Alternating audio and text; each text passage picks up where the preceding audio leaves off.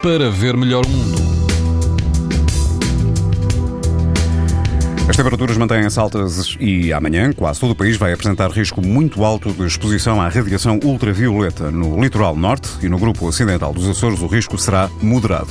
Se estiver na, pela costa alentejana, na praia Monte dos Clérigos, o risco de, eh, de exposição aos raios UV será também muito alto. A água do mar pode chegar aos 23 graus e o vento sopra fraco a moderado. Na praia dos Três Castelos, no Algarve, a temperatura da água vai rondar os 25 graus e quase não há vento. O índice UV vai ser 8, numa escala em que o máximo é 11.